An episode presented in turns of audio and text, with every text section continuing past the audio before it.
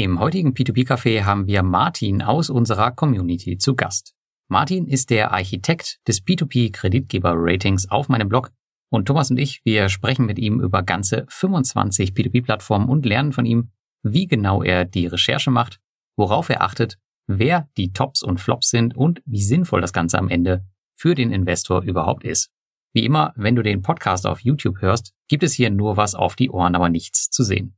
Die Timestamps zur schnellen Navigation und auch den Link zum Rating, über das wir hier unter anderem sprechen, findest du in den Show Notes. Und nun viel Spaß beim P2P Café.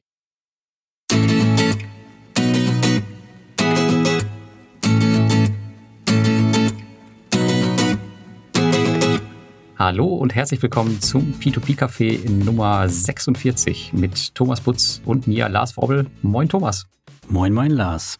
Und wir haben heute mit Martin wieder einen Gast aus der Community mit dabei. Hi Martin. Hallo.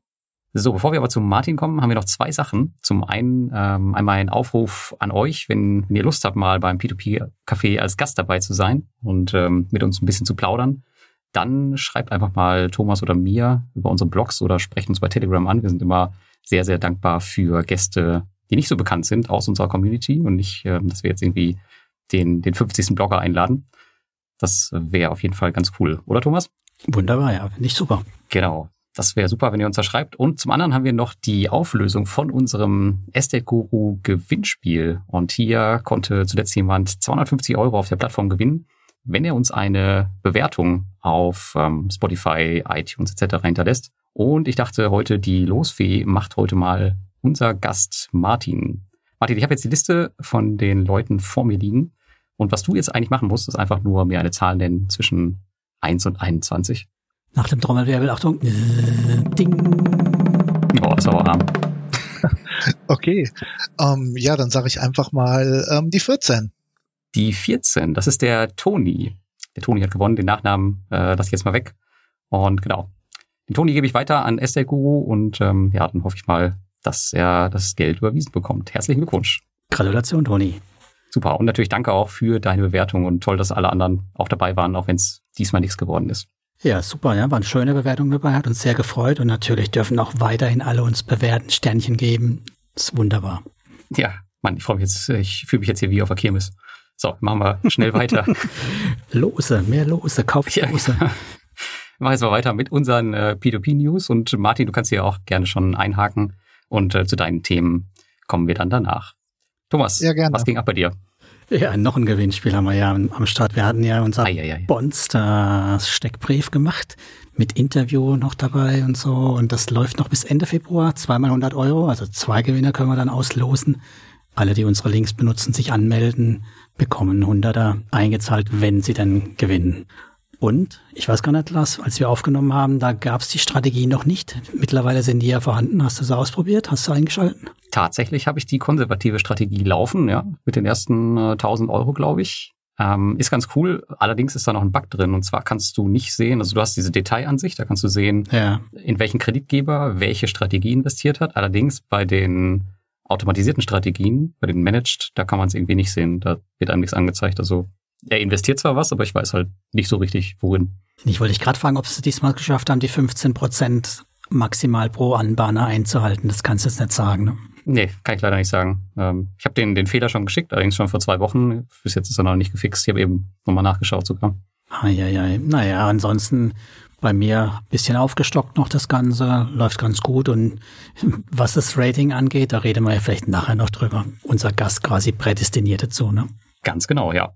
Ja, und dann habe ich mich noch schwer aufgeregt letzte Woche. Ähm, eigentlich war es Business as usual. Ich habe wieder mal bei Fast Invest eine Auszahlung angestoßen, also von meinem verfügbaren Geld angefragt, ob sie mir da was überweisen. Und das ist ja das Ätzende. Du kannst ja nicht einfach sagen, hier, ich möchte alles, was in der Wallet quasi liegt, rausziehen, sondern man kann schlappe fünf Prozent oder sowas pro Monat abheben. Und dann klickt man drauf und dann passiert nichts. Also mhm. ich warte jetzt seit acht Monaten drauf. Ich weiß von anderen, die zwölf Monate länger warten. Ich glaube, du hast noch geschafft, was rauszuziehen. Also ich hab, schaff's da nichts mehr rauszuholen. Ja, regulär habe ich es auch nicht geschafft. Ich habe ja Druck gemacht bei Instagram. Ähm, dadurch haben die mir dann das überwiesen, ein bisschen was. Ich habe das nochmal versucht, aber da hat niemand mehr geantwortet. Ähm, ich habe das Gefühl, da arbeitet niemand mehr. Ja, ich habe vor allem auch was drüber geschrieben, weil ich halt dann im Rahmen dessen, wo ich nochmal kurz was geguckt habe danach, nach Fast Investor, gesehen habe, dass es immer noch welche gibt, Blogger, YouTuber, die die, ich darf das Wort gar nicht raussagen, diese Bude bewerben. Und ja, es sagt halt auch viel über die Qualität von den Bloggern aus, die das immer noch bewerben. Das kann ich nicht verstehen. Sind das denn deutsche Blogger oder hast du die international gefunden? Ich weiß gar nicht mehr, ich wollte jetzt keine Liste machen, aber ich meine, es war auch ein oder zwei Deutsche dabei. Aber international gibt es auf jeden Fall noch mehr, klar. Okay, ja gut. Das Thema haben wir jetzt auch gelöst. Ähm, ich habe das ja auch mitbekommen, dass da immer noch Blogger verdienen. Ich habe dann ja einen ganz guten Draht zu dem Affiliate-Netzwerk und habe denen gesagt, hey, frag doch mal bei CircleWise, äh, bei, bei Fast Invest nach, was da Sache ist. Und denen haben sie auch nicht geantwortet. Und ähm, das Resultat war, dass der Marketingvertrag gekündigt wurde. Das heißt, alle Publisher verdienen jetzt leider auch kein Geld mehr mit Fast Invest und Fast Invest bekommt jetzt auch über die keine neuen Kunden mehr. Ähm, ja, das ist das Mindeste, was man machen kann. Ich hoffe, dass der Laden dann endlich mal verschwindet und dass man den Schaden damit so ein bisschen eingrenzen kann. Und erst dann versuchen wir mal erst wieder drüber zu reden, Lars, würde ich sagen, oder? Vorher lassen wir die raus. Genug Lebenszeit gestohlen. Schluss. Ja, das macht überhaupt keinen Sinn, ja. Sehr schön. Und weil du es gerade hattest, schon CircleWise, das ist ja auch genau dein Thema, ne? Ähm, ja, genau, richtig. Ich habe ähm, am letzten Wochenende eine, eine neue Plattform in meinem Portfolio vorgestellt, die so ein bisschen für, für Aufsehen gesorgt hat. Und zwar wird die auch geführt von dem CEO von CircleWise. Und zwar macht er etwas Neues im Bereich, ja, Elektroroller oder Elektromobilität. Und der hat einen Marktplatz für Roller aufgebaut, wo man sich quasi seinen eigenen Roller kaufen kann. Und der wird dann vermietet an Verleihunternehmen, die dann speziell fokussiert auf in kleinen Städten in Norwegen und Finnland fahren. Ja, und die Gewinnaussichten sehen da ganz gut aus. Die machen jetzt ihre dritte Saison. Ich bin mal sehr gespannt, wie das funktioniert. Ähm, das Feedback war überwiegend positiv. Es war überwältigend viel. Also es war Wahnsinn, hätte ich nicht mit gerechnet. Äh, die ganzen Roller waren sofort ausverkauft. Innerhalb von drei Stunden, glaube ich. Immer sehr gespannt, mhm. wie das läuft. Und vielleicht dazu auch noch, also der CEO, ich habe vor, den zum nächsten Community-Meeting einzuladen. Das ist am 7.3., äh, das ist März 20 bis 22 Uhr, dass wir ihn da mit Fragen löchern können, weil ich habe so viele Fragen aufgenommen und das wäre, glaube ich, ganz cool, ihn da mal zu haben. Und das Beste ist auch noch, er spricht auch noch Deutsch, also von daher ist das echt cool. Also jeder, der Bock hat, da, ihn da so ein bisschen mit Fragen zu löchern, der kann da gerne vorbeischauen. Link wie immer in den Shownotes zur Telegram-Gruppe, da wird es dann announced rechtzeitig und bei der nächsten Q&A werden wir da mal ernst drüber diskutieren müssen, Lars. Das können wir gerne machen, ja. Ich habe schon die, die ein oder andere Kritik gelesen, aber das ist ja auch okay. Ich meine, anders geht's ja auch nicht vorwärts. Genau, also ich werde keinen Roller kaufen im Stand heute. Ja, ich würde tatsächlich auch nicht investieren, wenn ich ähm, nicht den Herren kennen würde, der, der dahinter steht. Also. Aber wir wollen das Thema heute noch nicht verheizen, sondern da machen wir noch eine richtige Session drüber. Du hast genau. noch mehr mitgebracht. Ich habe noch ein zweites Thema, eigentlich ein ziemlich unschönes Thema, was mir am Wochenende aufgefallen ist, und zwar äh, Vovo. Ich weiß ja, die sind ja in Rückforderungen, aber ich dachte erst, mein ganzes Geld läuft da so nach und nach rein, aber tatsächlich sind die jetzt meine gesamten 1600 Euro in die Rückforderung gewandert. Fand ich ein bisschen überraschend, dass das jetzt äh, so schnell geht. Und ähm, ja, ich muss jetzt natürlich entscheiden, wie es weitergeht ähm, auf Mintos 2022. Ähm, viele zahlen ja aus, aber mein Plan ist jetzt immer noch, da ich ja immer noch gut im Plus bin, und ja auch ziemlich klar ist, dass von einigen Kreditgebern ja auch 100 Prozent zurückkommt. Man weiß halt nur nicht wann oder beziehungsweise es dauert halt, wie bei Capital Service ein paar Jährchen. Da wird es ja bei Wuvu auch hinauslaufen. Ist mein Plan jetzt einfach, die Zinsen so ein bisschen auszuzahlen, um halt ja bei den Verluste zu begrenzen, aber auf der anderen Seite auch nicht den, den Cashflow zu killen, der da monatlich reinkommt, weil das ist halt die Gefahr, wenn man jetzt anfängt, das Portfolio komplett abzubauen, ähm, dann könnte es halt sein, dass deine Rendite am Ende ziemlich mies ist oder du sogar mit Verlust rausgehst und das will ich halt ähm, nicht. Außerdem finde ich es halt auch spannend, bei der Plattform dabei zu bleiben, auch wenn ich ja persönlich äh, weder als Investor noch als Publisher was da verdiene, nicht mehr. Ähm, aber ich finde es halt super interessant, einfach was passiert und das kriege ich halt nicht mehr mit, wenn ich da komplett aussteige. Ja, das ist so der Stand bei Vovo bei mir. Ist bei dir auch schon alles in der Rückforderung oder bei euch? Ich glaube, Martin war gar nicht dabei.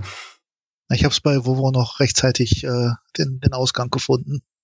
Ich war ein bisschen zu gierig beim Ausstieg aus WoWo. Also mir war das eigentlich schon auch klar, dass es hier Richtung Abgrund zusteuert. Man hat ja nur die Lira beobachten müssen, die türkische, wie die sich verändert hat. Also sprich, wie die einfach nichts mehr wert wurde über die Zeit. Und hab's meist aber verkauft. Ich habe 18 Euro. Hm. So, aber die, ich habe auch, glaube ich, ein oder zwei Kredite bewusst viel zu teuer oder gar nicht in den zweiten Mal gesetzt, weil ich mir das immer auch ganz gerne angucke, wie dann die Kommunikation und so ist. Ich habe von allen Pleitegängern mindestens ein Kredit. Und Vovo ist auch einer der kleinen Positionen. Also das tut mir nicht weh. Mir tut, mir tut dafür Capital Service viel mehr weh. Okay, aber da werden ja planmäßig 100 Prozent zurückkommen. In zehn Jahren. Ja, rechne mal eher mit 15. Aber was ich, was ich an dieser Situation so traurig finde eigentlich an Vovo, dass sie einfach, also das, das Unternehmen ist ja nicht pleite, also die haben einfach gesagt, mhm. zahlen die Mintos-Investoren jetzt erstmal nicht mehr aus, auch und haben einfach ihre API-Connection äh, zu Mintos einfach gekappt. Also es ist einfach so ein krasser Vertragsbruch. Äh, Wahnsinn, dass es einfach so geht. Es Können halt keine Lehrer da überweisen, die müssen halt Euros überweisen. Die Lehrer hätten sie es ja gemacht, haben sie geschrieben, ne? Ja, natürlich. Das ist natürlich der einfachste Weg, ja. Aber ich hatte wieder eine Diskussion, hat jemand geschrieben, er wird eigentlich jetzt lieber tatsächlich Lira nehmen, die sofort tauschen in Euros, also was ich 50, 60 Prozent jetzt haben, als vielleicht nie irgendwas zurückbekommen. Ja, aber ich glaube, das Thema nie, das, das wird nicht passieren. Ich glaube, Mintos ist da schon echt hinterher. Einfach deswegen, weil Mintos, glaube ich, sonst seinen Laden dicht machen kann. Ich denke auch, dass das eben genau der Grund ist, dass sie eben nicht auf so ein Angebot eingehen, weil wenn sie das halt, ne, die Tür an der einen Stelle öffnen, dann sind die Schleusen offen für alle anderen. Ja, genau. Dann, dann haben wir in diesem Jahr vielleicht den nächsten Großen, der sagt, na, wir zahlen jetzt nicht mehr. Also wir müssen ja auch gar nicht, hat man ja gesehen. Genau, mal eine eigene Plattform auf, die bedienen wir und äh, das, die Mintos-Investoren, die, ja, die sollen mal gucken. Ja, genau. Aber Leute wie Martin, die waren ja gar nicht da so richtig investiert, beziehungsweise sind ähm, ja frühzeitig ausgestiegen, weil sie vielleicht gemerkt haben, dass da was nicht in Ordnung ist. Und ähm, ja, Martin ist ja auch unser Experte da, was das Rating von den einzelnen Kreditgebern angeht.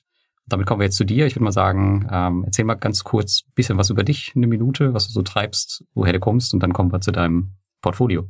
Ja, gerne. Also nochmal Hallo. Genau. Ich heiße Martin, ich ähm, komme aus Nordrhein-Westfalen, bin als Privatanleger sozusagen unterwegs. Ähm, oder ja, wie soll ich sagen? Also ich habe vor fünf, sechs Jahren so angefangen, mich ein bisschen mehr mit dem Thema Finanzen zu beschäftigen.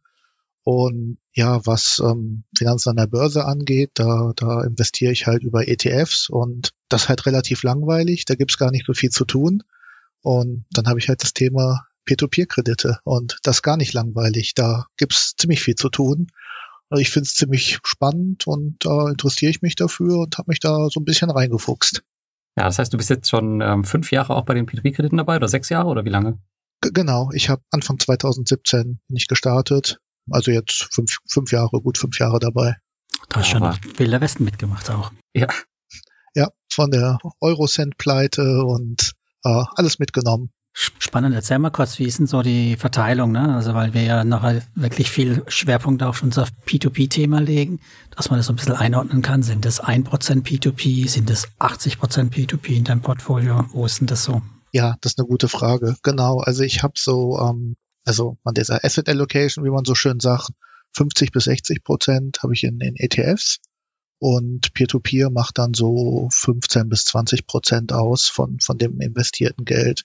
Und habe ich noch so 10 Prozent, na eher 15 Prozent in Kryptos.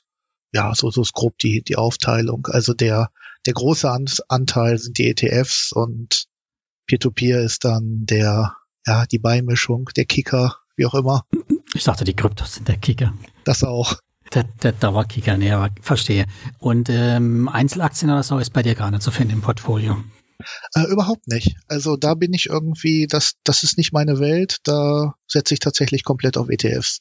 Okay. Das heißt ja, das ähm, setzt nur auf ETFs. Bei Krypto hast du eben im Vorgespräch erzählt, du bist du, glaube ich, nur in Bitcoin und Ethereum. Das heißt ja tatsächlich, dass P2P wirklich deine aktive Anlage ist, mit der du dich dann auch richtig beschäftigst, oder? G genau so ist es, ja.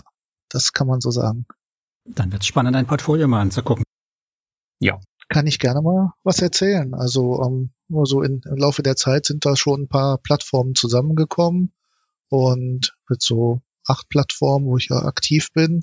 Also ich, ich kann einfach mal mit den Plattformen anfangen, wo, wo ich halt aktiv bin, die einigermaßen mehr oder weniger gut laufen. Oder ja, ich, ich fange einfach mal mit Mintos an. Also es ist also es ist halt meine größte Position. Oder mit denen, die gut laufen, anfangen. Ja. Bei ihm laufen sehr gut. Ach so, ja, verdammt. ja, da wird er uns mal erklären müssen, wie ist so die bei ihm gut laufen und bei uns naja. Oder schon so lange dabei ist, genau. Mhm.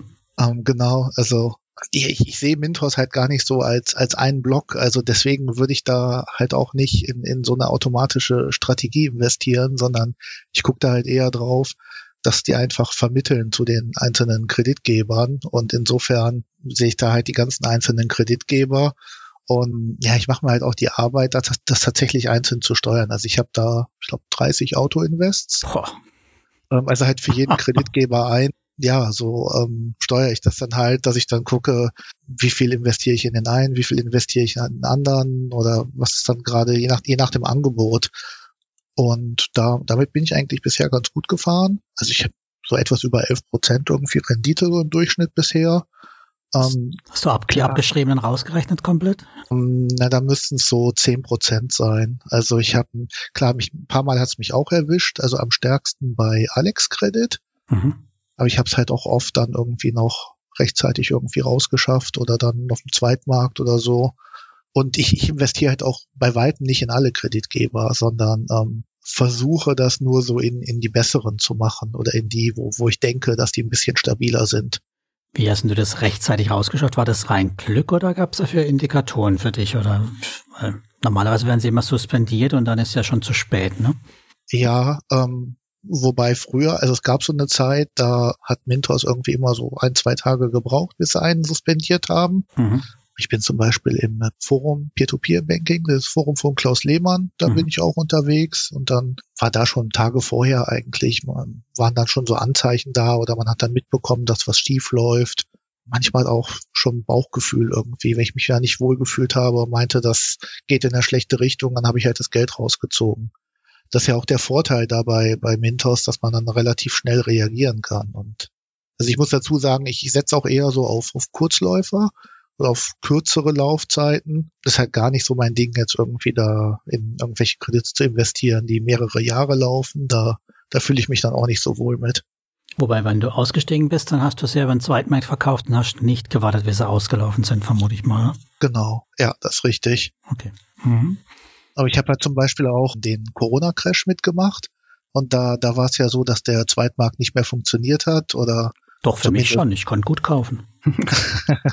für die Verkäufer, also zumindest war ich jetzt nicht bereit, riesige Abschläge zu geben. Und dann war ich halt froh äh, mit den ganzen Krediten, die dann irgendwie nur 30 Tage Laufzeit hatten, weil die dann halt von selber ausgelaufen sind und so mhm. dann das Geld zurückgekommen ist. Das ist echt ein Vorteil, ja.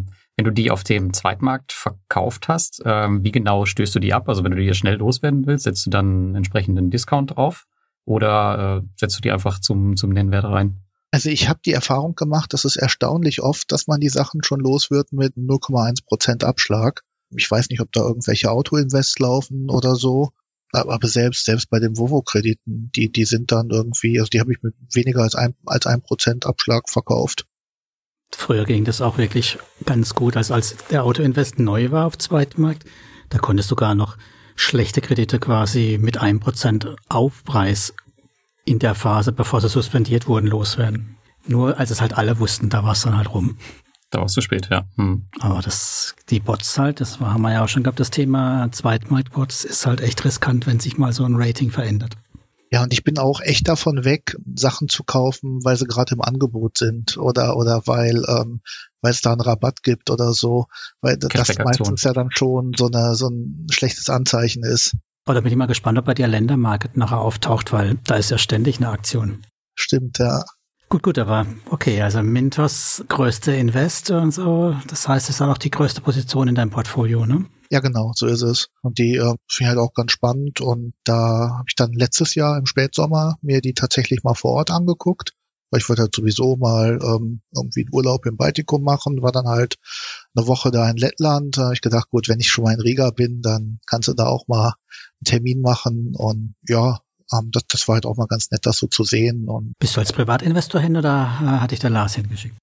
Nee, als Privatinvestor. Also ich bin ja kein Blogger und auch wenn ich jetzt mit Lars rede, macht es mich ja auch nicht zum Blogger. Insofern war ich halt als Privatinvestor da und aber trotzdem dann einen Zettel gehabt mit ganz vielen Fragen. Ist ja nett, dass sie dich dann auch quasi ernst nehmen als kleinen Privatanleger. Ne? Doch, da habe ich mich eigentlich ganz gut behandelt gefühlt. Also wie halt Nicht super. Mhm. ein Kunde bei einer ordentlichen Firma und irgendwie ein, zwei Stunden da im Besprechungsraum gesessen und ja, dann ähm, natürlich halt zu dem Thema ähm, Bilanzen von den Kreditgebern, da habe ich halt so ein paar Fragen gehabt und ähm, bis hin zu äh, ich habe von Sun Finance den Geschäftsbericht gelesen. Die sind doch hier nebenan, zwei Büros weiter. Mhm. Und die, schrei die schreiben da, dass sie ähm, CO2-neutral wirtschaften. Äh, wie machen die das eigentlich? Tragen die das, Diskette rüber. Das war dann so eine Frage, die sie, glaube ich, noch nie gehört hatten. Da mussten sie sich dann erstmal schlau machen. Hm. Sehr lustig. Mhm. Aber das muss man Mintos wirklich zugutehalten. Also solange ich sie kenne, sind sie tatsächlich extrem offen für alle ihre Investoren. Also wenn man da vor Ort ist und sie besuchen will, dann ist das überhaupt äh, nie ein Problem gewesen in den letzten Jahren. Auch jetzt nicht, wo sie so ein bisschen, naja, Probleme haben äh, mit diversen äh, Sachen, aber trotzdem, ja, empfangen die ja trotzdem noch ihre Investoren. Das ist auf jeden Fall ein, einer der wenigen Pluspunkte, die wir noch haben. Ja. Ja, und ich war halt gerade irgendwie zwei, drei Tage da, bevor die dann die Lizenz bekommen haben. Ähm, das heißt, sie durften es dann noch nicht mal so offiziell sagen, aber sie haben es schon so ein bisschen angedeutet. Und dann, ähm, also wir haben ja eben über Vovo geredet und ähm, da, die, es gibt ja dieses Mintos-Rating und dann, dann hatte ich das auch mal angesprochen, weil mir aufgefallen war halt, dass ähm, beim Mintos-Rating gibt es ja so verschiedene Kriterien und mhm. ein Kriterium, das ist die Kooperationsstruktur. Und ich sage ja, ihr habt da bei einigen von den Kreditgebern halt eine sehr schwache Kooperationsstruktur, äh, dann, also eine schwache Wertung dafür. Und ähm, hieß es so, ja, das, das wird dann halt auch besser mit den Notes, um, um das auf eine bessere rechtliche Basis zu stellen, damit die Forderungen dann auch tatsächlich durchgesetzt werden können. Und ich glaube, das ist ja anscheinend jetzt auch irgendwie das Problem bei, bei Volvo gewesen, dass anscheinend, ich weiß es nicht genau, das Vertragswerk das vielleicht nicht so hergibt, dass man die Forderung dann wirklich knallhart durchsetzen kann. Ja, Kooperation quasi nicht vorhanden. Nur im Good Case. Ja. Okay. Gut, wollen wir mal zur nächsten Plattform rüberhüpfen? Oh, ja, auf jeden Fall, sonst sind wir in zwei Stunden noch nicht fertig. Aber solange uns bei Windows jetzt festquatschen. Spannend. Genau. Ähm, ja, Via Invest ist meine, das, das war damals auch die zweite Plattform. 2017 auch gestartet, weil fand ich halt ganz gut, dass sie ja wirklich die Geschäftsberichte damals schon auf der Webseite klar und deutlich sichtbar hatten. Und seitdem läuft das einfach. Ist eine langweilige Plattform, manchmal auch ein bisschen nervige Plattform. Die Webseite nervt mich irgendwie, weil die so langsam ist. Und dann muss man einmal im Jahr dann noch seine steuerliche Ansässigkeitsbescheinigung einreichen. Das, das muss man sonst auch nirgendwo machen. Aber gut. Mhm. Es, es funktioniert, es läuft die, also wenn ich mich da einlogge, kriege ich so angezeigt, dass ich im Durchschnitt irgendwie 12 Prozent habe. Mein, nach meinen Berechnungen sind es eher tatsächlich 11 Prozent. Die hätte ich auch, die hätte ich auch gerne in Riga besucht, aber die wollten nicht. Warum? Das hat denen irgendwie nicht gefallen. Dass, ich meine, natürlich so ein bisschen Pandemie war halt auch noch das Thema, aber okay. mhm. ähm, die haben sich da eher verschlossen gezeigt und meinten, ich könnte ja per E-Mail eine Frage stellen oder mich an den Kundensupport im Chat wenden oder so nicht so viel Lust auf kleine Investoren, verstehe. Aber da erkennt man schon so ein bisschen Unterschied ne, zwischen Mintos und Fire Invest, ähm, was, was die Offenheit angeht. Äh, ist schon, schon halt echt nicht selbstverständlich, dass sie einen Investor einfach so reinlassen und dann beispielsweise über die Kooperationsstruktur, Kooperationsstruktur von, von Wofo oder so sich unterhalten. Aber echt schade, dass es bei Invest nicht geklappt hat. Und übrigens die 11 Prozent, die wir es wohl nicht halten können, weil Stand heute haben die, glaube ich, die Zinsen gesenkt auf 10 Prozent. Ab ähm, nächste Woche, glaube ich. Da muss er seine ganzen Auto-Invest anfassen, der Martin. Wie viel lassen wir nicht allzu viel haben. Nee, bei Via Invest ist es nur einer. Also das, ja. das ist ja eine einfache Plattform mit einem Kreditgeber. Ja, musst du nur nach unten da, unter, da unterteile ich auch nicht nach Ländern. Das ist überschaubar, das stimmt. Auto-Invest ist ein Stichwort. Du hast wahrscheinlich bei der nächsten Plattform auch nur einen, oder? Genau. Der Roboter. Bei, bei Robocash ähm, habe ich einen Auto-Invest, ja da bin ich auch schon eine ganze Weile dabei. Ähm, war ich tatsächlich damals einer der ersten tausend Investoren, die sich da angemeldet haben. Ja, ich Und, auch. Ähm, die, die den Bonus bekommen ja, haben. Ja, mit extra Bonus. Ich auch. 0,5 Prozent ja. oder so, ne? Nach Jahren haben sie mal versprochen, haben es nie geliefert und irgendwann gab es ihn tatsächlich, ja. Nach dreimal Nachfragen. Mhm. Kriege ich auch so, so 11,5 oder 11,8 Prozent angezeigt im Durchschnitt.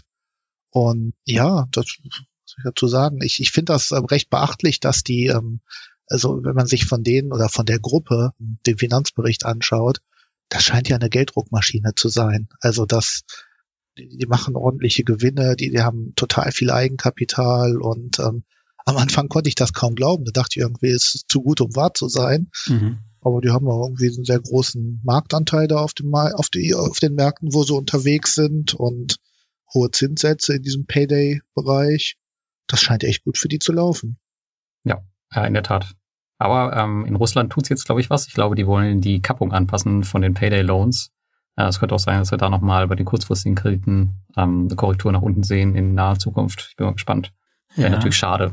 Nach unten kann, kann man das halt nur bedingt noch spielen. Wir sind ja schon bei 900 Prozent, oder? Oder was ist gerade das unterste beim Robo? Ich Achso, ja, bei ich den, glaube, äh, 9% für die genau. Kurzzeiten Ja. äh, und dann 10 und 11% für die etwas längeren. Ist nicht mehr allzu viel Luft dann noch zu den berühmten 6,575 Prozent. Ne? ja, aber die, die Kappung, da meine ich jetzt ähm, auf der Kundenseite, also die haben ja, glaube ich, eine Kappung von irgendwie 1% und die soll jetzt sinken auf, ich glaube, 0,8 oder 0,6. Ja, hat aber natürlich auch nach hinten eine Auswirkung, weil dann ja, Ja, ja. vorne Mhm. weniger reinholt, kommt auch hinten weniger raus. Ne? Ja, aber das ist gut. Russland ist ja nur ein Markt, aber die sind ja auch noch in äh, Kasachstan und äh, ich weiß gar nicht, kriegt die Länder dabei. ne? Ja, Philippinen, Indien sind jetzt auch. Äh, Kenia soll, glaube ich, starten. Ja, also auf jeden Fall eine Menge, Hm. was eine Menge zu tun für die. Gut, dann würde ich sagen, dann switchen wir zu einer Plattform mit mindestens fünf Auto-Invests, oder? Ja, sogar noch ein paar mehr. Ähm, Peerberry. Also eigentlich läuft's ja bei denen wie am Schnürchen. Al- Also auch im, im Corona-Crash haben die sich ja super gehalten. Ja. Aber äh, so ein bisschen Bauchschmerzen habe ich irgendwie trotzdem mit denen, weil ja, die nicht, nicht so transparent sind, finde ich irgendwie. Also ich, wie gesagt, fünf Jahre dabei, habe so irgendwie knapp 12 Prozent im Schnitt und ähm, das ist ja hauptsächlich die Aventus Group, die dahinter steht. Jetzt die Tage war jetzt auch irgendwie ein Peerberry Blogartikel, wo dann wieder so ein paar Geschäftszahlen genannt wurden. Und, und dann heißt es dann, ja, die Aventus Group, die hat das und das erwirtschaftet und hat so und so viel Eigenkapital. Aber wenn ich das richtig verstanden habe, gibt's die Group ja gar nicht als, als eigenständige Firma, sondern das ist halt ein loser Verband von Einzelunternehmen, die Mhm. dann den gleichen Eigentümer haben. Aber ich kann das ja nirgendwo in einem Finanzreport nachlesen. Das ist das Problem, was ich damit habe. Was ich halt, das Einzige, was ich nachlesen kann, sind die einzelnen Finanzreports von den kleinen Kreditgebern. Und, und die sind halt echt klein. Da ist, da ist bei weitem nicht so viel Substanz oder Eigenkapital da und Hm. ich kann es halt nicht nachprüfen. Und dann sind sie jetzt auch noch der Lizenzierung ausgewichen und das hinterlässt so ein kleines Geschmäckle irgendwie bei mir. Deswegen will ich den, mag ich den nicht wirklich große Beträge anvertrauen. Okay.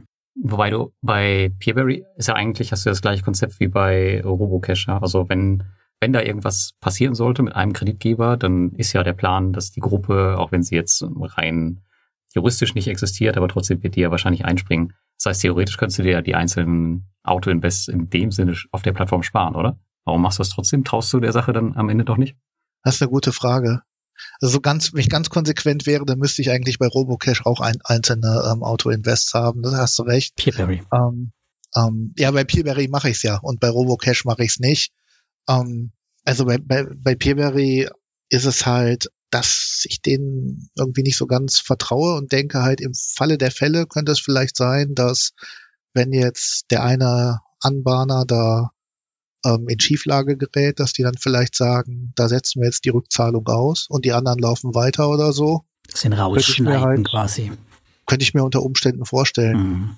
Ja, wobei sie ja bis jetzt echt noch eine weiße Weste haben und äh, wenn man sich die Pläne anschaut, dann sieht das ja auch echt ähm, ja nach einem steilen 2022 aus. Ich weiß nicht, ob ihr das jetzt mit Crowdpeer gehört habt.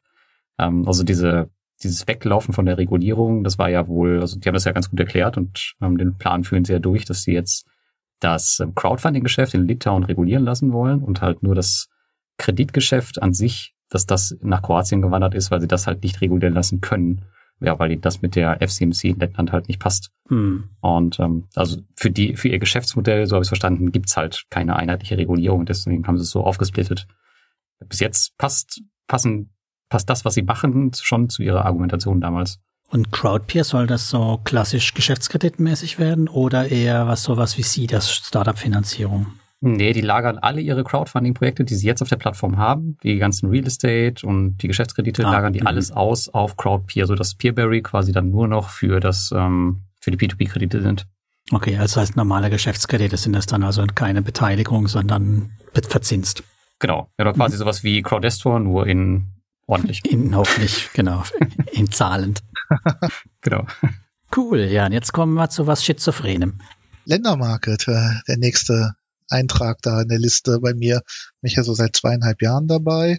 Ist tatsächlich die Plattform, wo, wo ich die höchste durchschnittliche Rendite habe.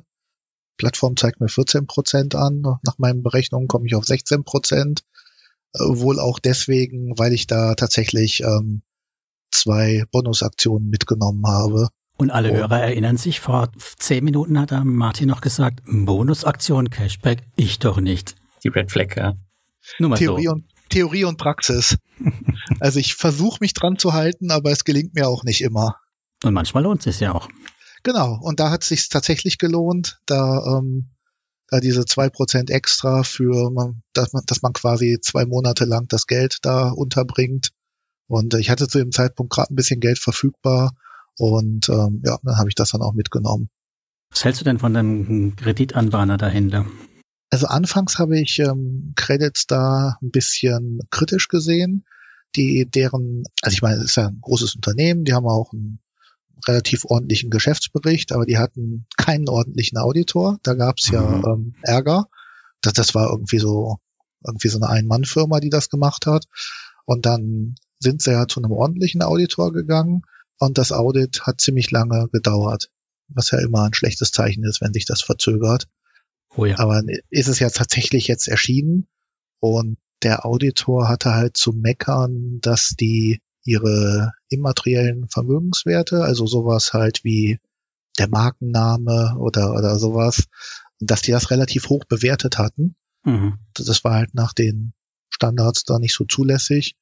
Aber es war jetzt auch nicht so ein Riesenbetrag und letztendlich, also sie haben jetzt halt eigentlich einen vernünftigen Report und äh, Credits da ist rentabel, die haben, die haben Substanz, also da bin ich jetzt fein mit. Okay, also läuft weiter.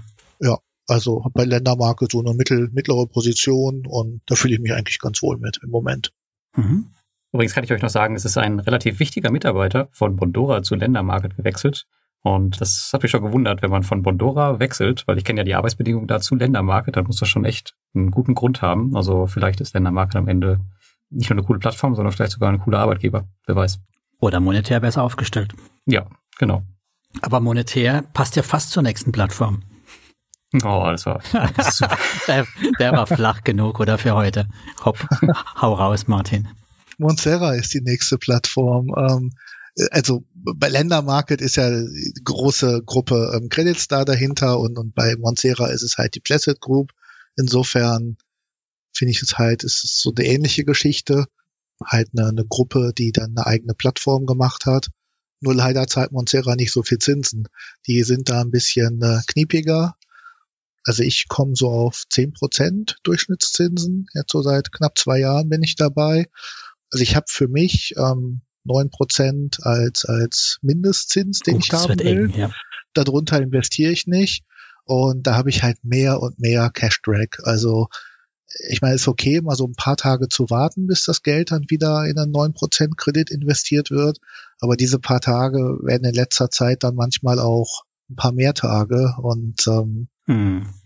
Vor allem findest du ja nichts Kurzlaufendes, oder? Das ist ja eher in Richtung fünf Jahre als fünf Tage. Äh, ja, genau. Das ist wahrscheinlich noch eine Schwierigkeit. Also ich habe mein Auto-Invest auf 15 Monate eingestellt und dann auch noch mindestens neun Prozent. Also da bleibt dann nicht so viel übrig zum Investieren, wobei es halt bisher noch funktioniert. Und du kämst ja auch raus früher, ne? Die haben ja auch ein Rückkaufprogramm gegen ein Prozent, meine ich, oder? War das nicht da? Ja, ein Prozent oder was weniger. Also 0,5 glaube ich. Ah, ja, okay. Dann habe ich es auch richtig im Kopf. Ja, sowas. Ich hatte das auch mal ausprobiert. Das funktioniert tatsächlich gut. Ich bin da ein bisschen, vielleicht bin ich etwas übervorsichtig, aber ich, äh, es ist, vielleicht ist es auch noch irgendwie vom, vom Corona-Crash oder so. Ich denke mir, wenn mal eine schlechte Situation kommt, dann kann halt so eine ja. Ausstiegsfunktion auch immer, klar. ausgesetzt werden oder dann funktioniert sie nicht mehr. Dann möchte ich halt nicht Kredite haben, die dann noch vier Jahre Restlaufzeit haben. Hast du zufällig ähm, in die AGBs geschaut, ob sie das eingeschränkt haben, also dass sie einseitig einstellen können? Nee, habe ich nicht, hm. weil da denke ich mir, dass die eh, naja, machen können, was sie wollen und was dann in den AGBs drin steht, vielleicht dann doch ein bisschen theoretisch ist. Hm. Aber haben doch eigentlich das bessere ja, Ergebnis wie jetzt ein Credit Store, oder? Die Blessed Group erschien mir immer solider noch ein Stück. Ja, also wenn ich mir die Geschäftszahlen anschaue, das, das ist top. Da bei der Placid Group, da habe ich gar nichts zu meckern. Die sind, glaube ich, da im Rating ganz oben mit dabei. Ich glaube, die reporten sogar monatlich ihre, ihre Kredite, ne? Die haben einen Monatsreport von ihrer Performance und sowas. Ja, die sind auch sehr transparent. Ja. So habe ich auch da, tatsächlich habe ich tatsächlich bei mir den AI auf 8% zähneknirschend eingestellt, weil ich einfach sage, die äh, machen so einen soliden Eindruck. Und ja, mit der Rückkaufoption, falls ich mal, also nicht im Crashfall oder das Worst-Case-Szenario, da sehe ich die auch völlig wertlos an, aber falls ich halt mal Geld bräuchte dringend, dann hätte ich ja die Möglichkeit, eben doch schnell dran zu kommen. Ja, ich habe ich hab auch auf 8% stehen, aber also Martin, sag mal, du hast das getestet mit dem Verkauf. Es ist doch so, dass du wirklich jeden Kredit einzeln anklicken musst zum Verkauf, oder? Also die haben jetzt nicht irgendwie so eine, so eine Bulk-Option. Das heißt, du musst wirklich jeden Kredit einzeln verkaufen. Ach, das habe ich mir gar nicht, das weiß ich gar nicht so genau, weil ich habe es nur mit ein, zwei Krediten ausprobiert. Okay, hätte um, mich mal interessiert. Weißt du, wenn man erstmal schreibt, mal so 100 Euro Kredit pro Kredit und dann immer nur einen Zehner investieren, dann ist das ja kein Ding. Ja, stimmt. Naja, klar, das ist schon, also die, die GUI ist okay, aber ich glaube, da hat sich auch schon jetzt ewig nichts mehr getan. Ist ja auch nicht notwendig. Ich meine, das tut's ja auch so. Ja. Einmal aufgesetzt, läuft, fertig. Ja, und von, von den Plattformen, wo, wo ich aktiv bin, da ähm, die, die letzte ist halt ähm, Afranga. Das, das ist ja die Plattform von Stick Credit, die stehen dahinter. Also auch wieder so eine Plattform, wo irgendwie eine Gruppe ihre eigene Plattform aufgezogen hat. Die Bulgaren, ne? Mhm. Ist ja ganz gut zur, zur Streuung, mal ein bisschen mhm. anderes Land. Da bin ich jetzt so seit einem Jahr dabei. Anfangs hatten sie noch hohe Zinsen, jetzt sind sie so, glaube ich, auf 12 Prozent runtergegangen. Ist eine Plattform, die mir echt gut gefällt. Also das, das läuft. Ähm, und Stick Credit, die haben einen ordentlichen Geschäftsbericht. Und vor allem, was ich ganz ähm, beachtlich finde, ich glaube, das ist die einzige Plattform, wo die Plattform der Firmengruppe selbst gehört. Also dass das quasi im Impressum von Afranga steht Stick Credit drin. Und das ist nicht dann irgendwie eine Subfirma, die dann noch gegründet wurde. Mhm. Aber hatten Sie das bei Monsera jetzt nicht auch geändert? Ist das nicht auch äh, letztes Jahr Placid Group geworden? Ich glaube, die Eigentümer von dieser Monsera OÜ haben sich geändert, dass das die Gruppe geworden ist, aber es ist schon noch ein eigenes, ein eigenständiges Unternehmen. Aber gehört zur Blessed Group, glaube ich, mittlerweile auch. Am Anfang war es nur, die Gründer waren irgendwie verbandelt und ich glaube auch mittlerweile gehören sie dazu. Als eigenständig. Ich glaube, so war es, ja. Ja. Mhm. Also von daher wäre ich da auch entspannt. Ja, am Anfang klang es noch ein bisschen in Richtung Marktplatz, dass sie noch mehr reinbringen wollen, aber das hat sich ziemlich schnell erledigt und es gab nur die hauseigenen Kredite. Wenigstens sind die da ehrlich, nicht so wie Swapper, die seit nach fünf Jahren immer noch ein Marktplatz sind, aber immer nur einen, immer nur noch einen Kreditgeber haben. Damit sind wir schon bei Plattformen, die dir noch viel besser gefallen, oder? oder die mir nicht mehr gefallen. Also zumindest Swapper ist bei mir eine Plattform, wo die, die haben mir lange Zeit gefallen habe ich so von 2017 bis 2020 investiert, bin dann aber da ausgestiegen. Also es lief gut, aber irgendwie sagt mein Bauchgefühl oder also die waren mir einfach zu intransparent. Ich ähm, ich habe halt nach dem Corona-Crash gesagt, ich investiere nur noch da, wo ich halt einen vernünftigen Geschäftsbericht sehen kann. Von Swapper gibt's auch einen, aber von der OneDo Group, die der Kreditgeber dahinter sind, gibt's ja keinen. Mhm. Und das gefällt mir nicht. Und deswegen habe ich mein Geld da abgezogen. Komplett raus. Ja. Okay. Ja, viele schwören ja auf, auf Swapper in der Community. Das ist ja schon, schon fast eine heilige Plattform. Viele Grüße in die Community an der Stelle. Der Tesla oder der P2P-Plattform. ja, ja, genau. Aber ich finde sie auch tatsächlich maximal ähm, intransparent. Allein schon die Statistikseite, bei denen, wenn man sich die anschaut, ist seit, seit fünf Jahren die gleiche. Und da sieht man halt immer nur einfach, dass das Kreditvolumen, was natürlich immer über die Zeit steigt, akkumuliert. Ähm, aber ansonsten siehst du halt überhaupt nichts. Das ist echt. Und auch so, was sie, was sie berichten, weiß ich nicht. Ganz, ganz komisch. Aber schauen wir mal. Die nächste. Unser Gewinnspiel machst du madig.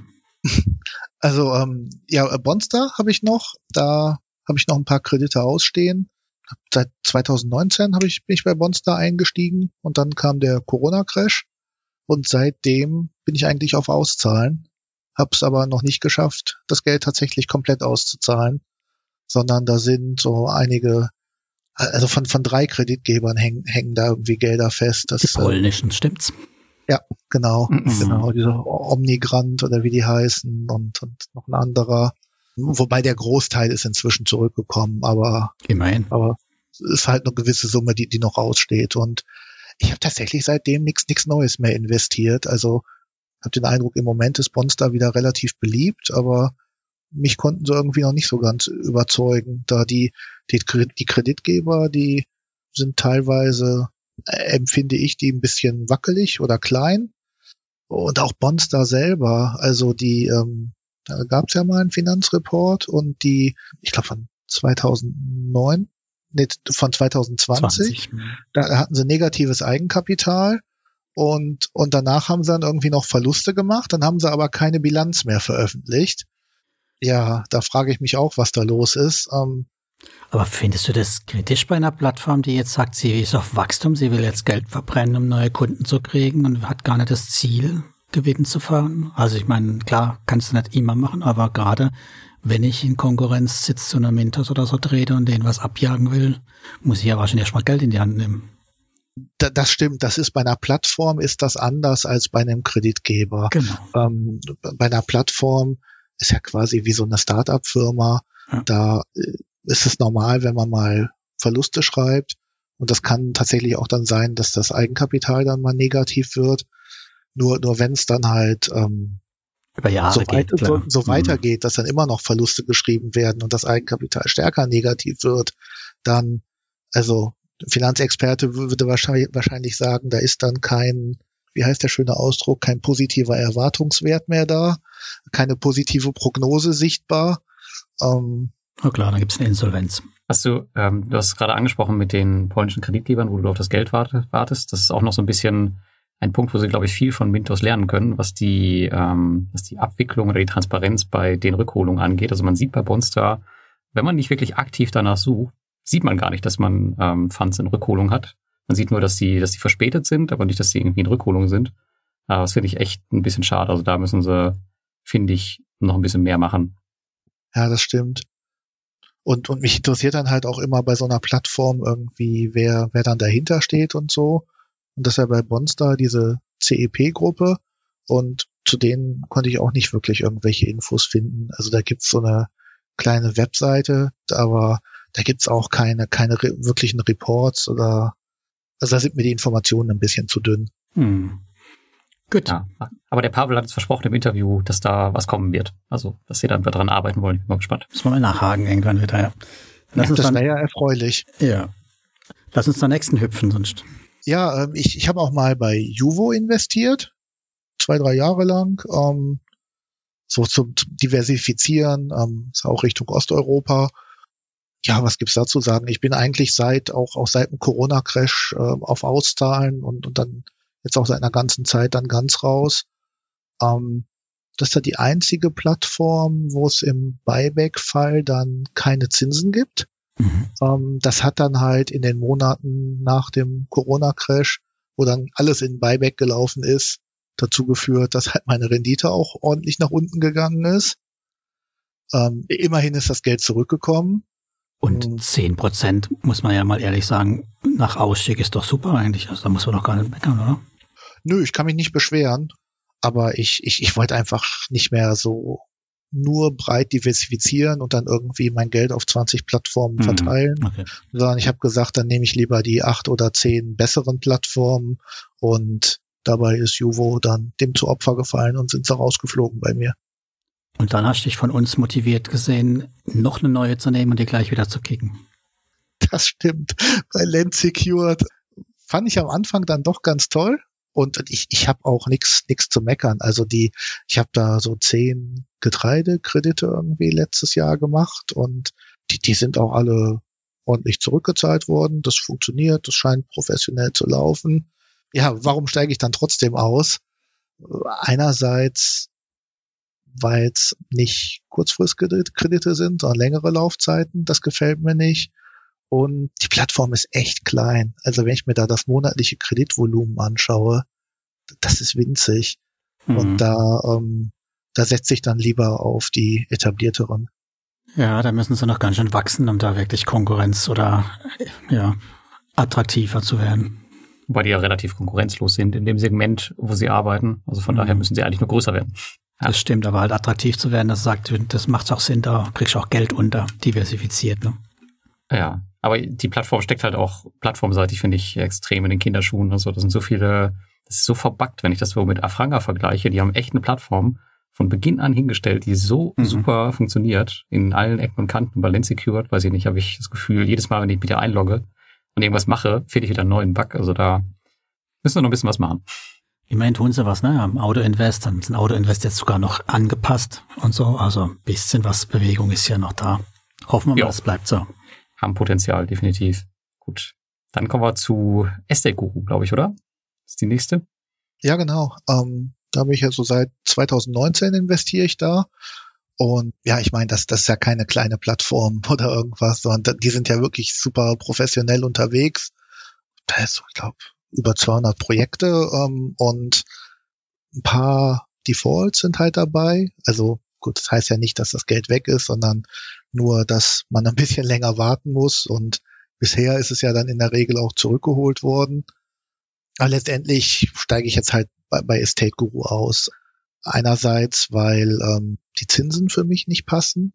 Also die Plattform zeigt mir zwar an 10, fast 11 Prozent, aber wenn ich halt bei mir in meine, mein Excel gucke, dann sagt mir das, dass ich tatsächlich 8 Prozent Durchschnittszins habe. Und das ist halt unter den 9 Prozent, die ich haben will in dem, in dem Bereich. Ja, und es ist halt eine Langfristanlage. Also ich habe da nicht irgendwie, dass ich das Geld schnell rausziehen kann. Gut, es gibt den Zweigmarkt, ja klar, aber ähm, letztendlich denke ich mir, wenn ich in Immobilien investieren will, dann, dann nehme ich vielleicht eine, lieber einen Immobilien-REIT, der ja auch dann schon ähnliche Renditen 9 Prozent, da muss ich ja was suchen, oder? Stabil. Ja, nicht, nicht ganz. Also ich habe jetzt acht Prozent bei Estate Guru. Jetzt die neueren Kredite haben ja noch weniger. Ja, aber auch ein Reader muss bin ich jetzt eher im Moment ja bei 5, 6 Prozent. Und das sind ja schon, das ist schon. Ja, ich habe äh, zwei große Sammelanlagen. Die eine hat viereinhalb und die andere hat sechs. Also. Ja, also ich würde auch sagen, mit äh, da muss man vielleicht auch die Erwartungen bei Immobilien runterschrauben. Denn ob ein Read vergleichbar ist, wenn dann wäre es ja so ein Mortgage Read und dann müssen wir noch gucken, besichert, nicht besichert und so. Fremdkapital, Eigenkapital. Ja gut, ich also ich, ich investiere ja auch nicht in einzelne REITs, sondern ich habe da, da bin ich wieder bei den ETFs und mache dann einfach so einmal globale REITs, wo dann alles drin ist und Aber der hat keine drei Prozent, oder? Der hat höchstens drei vier Prozent. Ähm, die Ausschüttungsquote weiß ich gar nicht so genau, aber die Gesamtrendite ist über die ganzen Jahre schon im Bereich sieben acht Prozent. Hm, okay. Naja, das schon. Wenn du das mit einrechnest, dann, dann hast du da mhm. ein bisschen mehr. Übrigens, diese Diskrepanz bei deiner Rendite, das kommt daher, das habe ich auch. Ich habe, glaube ich, auch anderthalb Prozent Unterschied. Das liegt daran, dass viel Kapital einfach tot rumliegt. Das wird ja bei Portfolio Performance mit in die Rendite mit einberechnet. Aber vieles von dem Kapital kann einfach nicht arbeiten. Entweder weil es auf reserviert steht oder weil es im Default ist und das wird alles mit eingerechnet. Und deswegen kommt dieser Unterschied da zustande. Und ich glaube, SDGO rechnet das für sich einfach raus, um es halt schön zu rechnen. Das war schon immer der Kritikpunkt, da habe ich ja mal damals mit der Katrin noch diskutiert, dass es hässlich ist. Ja, aber gut, das rechnen die sich ja alle schön. Ich meine, bei Mythos stehe ich auch noch bei 12 Prozent, aber. Mhm, stimmt auch da. Ja, also letztendlich wollte ich mich jetzt halt, ähm, also ich habe gesagt, Peer-to-Peer-Anlagen, das ist bei mir, da, da will ich mich fokussieren auf Kurzfristkredite und Immobilien passen da nicht in mein Konzept rein. Gut, dann lass uns mal zu Twino rüberwechseln. Twino war nach Mintos, glaube ich 2017, die, die zweite Plattform, wo ich mich angemeldet hatte. Und habe ich da ein paar Wochen investiert und bin dann tatsächlich 2017 direkt wieder ausgestiegen, weil da gab es seinerzeit irgendwie Probleme, die waren in Georgien und da gab es dann eine geänderte Regulierung und haben sie da irgendwie große Verluste gemacht in Georgien. Und da dachte ich so, uiuiui, was denn da los? Gehe ich mal lieber raus und habe dann Twino so über die Jahre dann aus der Entfernung verfolgt und haben dann ja irgendwie ein, zwei Jahre gebraucht, um dann irgendwie so ihre Geschäftszahlen zu stabilisieren. Inzwischen scheint das ja ganz gut bei denen zu laufen und es passt halt auch in, in mein Schema mit, mit ähm, Kurzfristkrediten. Lizenziert sind sie jetzt, sie haben einen ordentlichen Geschäftsbericht. Und ja, ich, ähm, ich nehme die jetzt tatsächlich wieder dazu in meinem Portfolio die, die werden jetzt ähm, wieder aufgenommen. Gut, das war jetzt ein Schnelldurchgang durch die Plattform. Die heutige Folge wird gesponsert von Estate Guru. Seit Eintritt der Covid-19-Krise geht die Plattform ab wie eine Rakete und vor kurzem hat man die 100.000 Investorengrenze durchbrochen. Nach dem Deutschland-Launch Anfang 2021 wird man in Kürze auch in den Niederlanden und dem Vereinigten Königreich mit der Vergabe von Immobilienentwicklungskrediten starten. Thomas und ich, wir sind schon seit Jahren auf Estate Guru mit einer positiven Rendite und ohne Kapitalverlust investiert. Wenn du auch mit dabei sein möchtest, dann schau mal in die Show Notes, denn hier findest du einen Link, mit dem du 0,5% Cashback während der ersten 90 Tage bekommst. Ich würde sagen, die Pleitegeier, die reißen wir noch kurz an, oder? Lars, was meinst du? Ja, genau. Wenn wir auf die Zeit schauen, dann genau, die reißen wir nur kurz an und dann kommen wir noch mal ein bisschen zu anderen Themen. Du bist so wie ich in allen drei, die noch gerade am Schwanken sind drin. Und ich glaube, Lars, du bist in zwei nur, ne? Also fangen wir an. Landy bist, ist Lars nicht, aber ich bin mit dabei, da geht auch nichts mehr. Ja, das, also das sind tatsächlich die Plattformen, wo, wo ich glücklich raus bin. Und also bei, bei Landy bin ich tatsächlich, ich glaube, zwei Tage bevor die dicht gemacht haben, bin ich raus, habe die Sachen auf dem, auf dem Zweitmarkt verkauft. Den hatten sie dann gerade eingeschaltet, habe dann irgendwie 20, 25 Prozent Abschlag gegeben. Und ähm, ja, da war ich gerade noch rechtzeitig dann. Sogar noch mit Gewinn raus. Ne? Das ist, ich habe noch einiges drinstecken, nicht so wahnsinnig hoch meine Verluste, aber mit Gewinn werde ich da nicht mehr rauskommen. Viventor sieht es bei mir genauso aus und du hast es da auch geschafft, rechtzeitig rauszukommen, ne? Ja, die, die Atlantis-Kredite, also da, ähm, ja, das war irgendwie so ein bisschen, was heißt absehbar. Also, ähm, also zumindest sah es schlecht aus und ich habe dann die Atlantis-Kredite verkauft. Was, was sah denn schlecht aus? Weil ich war ja da, hab das ja eigentlich auch verfolgt. War was war sah das? Ich hatte in die Bilanz reingeguckt oder warum sah das schlecht für dich aus? Also als der ähm, mit dem alten CEO war das ja alles super und mhm. dann hat das ja, dann haben das ja die die Holländer übernommen. Mhm. Diese Gielen Group, irgendwie dieser dieser Lück und der andere und dann ich habe mir auch so ein paar Interviews von denen angeguckt und das kam mir halt ein bisschen windig vor. Spanisch vor. Okay, verstehe. Ja, das hätte ich ja mal auch machen sollen. Ich habe da zu viel Vertrauen gehabt. Dachte, wenn die ihre eigene Bude aufkaufen, was soll da schiefgehen? Ja, Du hast, du hast wahrscheinlich auf die Startseite geschaut und gesehen, ähm, das ist ja das schöne Diagramm und wie Vento hat ja gesagt, ist sicherer als Aktien und Immobilien. Da hast du wahrscheinlich gedacht, komm, investierst du rein, oder? hätte ich das mal gelesen, Lars, dann hätte ich ja sofort verkauft, wenn jemand sowas erzählt. Verdammt. Steht da, steht da heute noch drin. Oh Gott, das hat, hat der Klick hat gefehlt, ja. ja Papier ist geduldig. Nee, also bei Atlantis habe ich Glück gehabt, aber ich habe ähm, die, die Aforti-Kredite, da hänge ich halt bei, bei Viventor noch mit drin. Also Mintos hat ja Aforti zurückgezahlt, aber bei Viventor, ja gut, die sind anscheinend nicht besonders interessiert daran, die Gelder von ihren Anlegern irgendwie zurückzuholen. Ich denke mal, das sieht schlecht aus, da was zurückzubekommen. Das verstehe ich überhaupt nicht. Ich meine, geht das nicht, also haben die dann einfach nicht nachgefragt und haben einfach ihre Claims da nicht, nicht angebracht? Ich meine, das muss doch alles, die müssen doch an Viventor, an die Anleger genauso auszahlen, wie die an Wintos ausgezahlt haben, oder? Ich verstehe nicht, äh, was da genau hintenrum schiefgegangen ist, dass Viventor da noch in der Klemme steckt. Gute Frage. Ich weiß es nicht. Kümmert sich keiner. Die haben ja. ihre eigenen Kredite quasi gekauft mit der Plattform und die Bude einfach dicht gemacht, das ist meine These. Aber wäre natürlich echt ärgerlich, wenn das Geld halt auch weg ist, wobei es ja echt nicht weg sein müsste. Ja, ja. Wahrscheinlich, weil nur einer vergessen hat anzurufen oder so. da ich da äh, meine, meine Zock war auf dem Zweitmarkt, die Aforti-Kredite damals aufgekauft habe, hm. und ich würde die wieder zurückbekommen, könnte ich mit deutlich weniger Verlust aus dem Ganzen rausgehen. Als, aber ich habe es trotzdem abgeschrieben, das ist weg. Mann, Mann, Mann, Thomas, was sollen die Zuhörer von uns noch lernen? Ja, ja, die können lernen, dass äh, nicht jeder Zocken ein guter Zock ist auf dem Zweitmarkt. Ich sag's ja immer, Zweitmarkt ist nicht ungefährlich. Aber du hattest Glück beim, mit dem Zweitmarkt bei Crowdestor. Du bist da raus, ne? Ich habe es zum Ausstieg genutzt, ja. Ich bin am Ende 2020, da habe ich gesagt, bei Crowdestor, das ist mir auch alles zu windig. Ich äh, steig aus und dann lieber, was weiß ich, 20, 25 Prozent Abschlag auf dem Zweitmarkt und ähm, Hauptsache raus und ja, hab's durchgezogen dann. Und seitdem ich, muss ich mir da dann keinen Stress mehr drum machen. Aber gestern hast du dich angemeldet und machst ein neues Flex-Produkt mit, oder? Nicht ganz, nein. Gut. Also Kraut ist für dich auch durch, das Thema. Und wo hat's denn kein blaues Auge gegeben? Wo hat sich mal richtig erwischt? Mein größter Schmerzpunkt ist Du Finance. Da hat's mich richtig erwischt.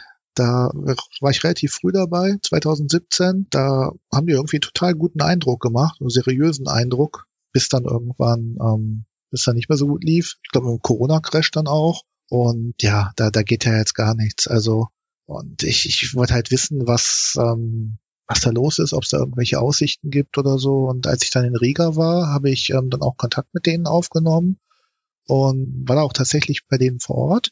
Hab dann ähm, oh, gut anderthalb Stunden da auch auch mit denen geredet. Dass die sitzen ja da in in der in der Neustadt, da in diesem schicken Viertel, also ein kleines Büro da drin.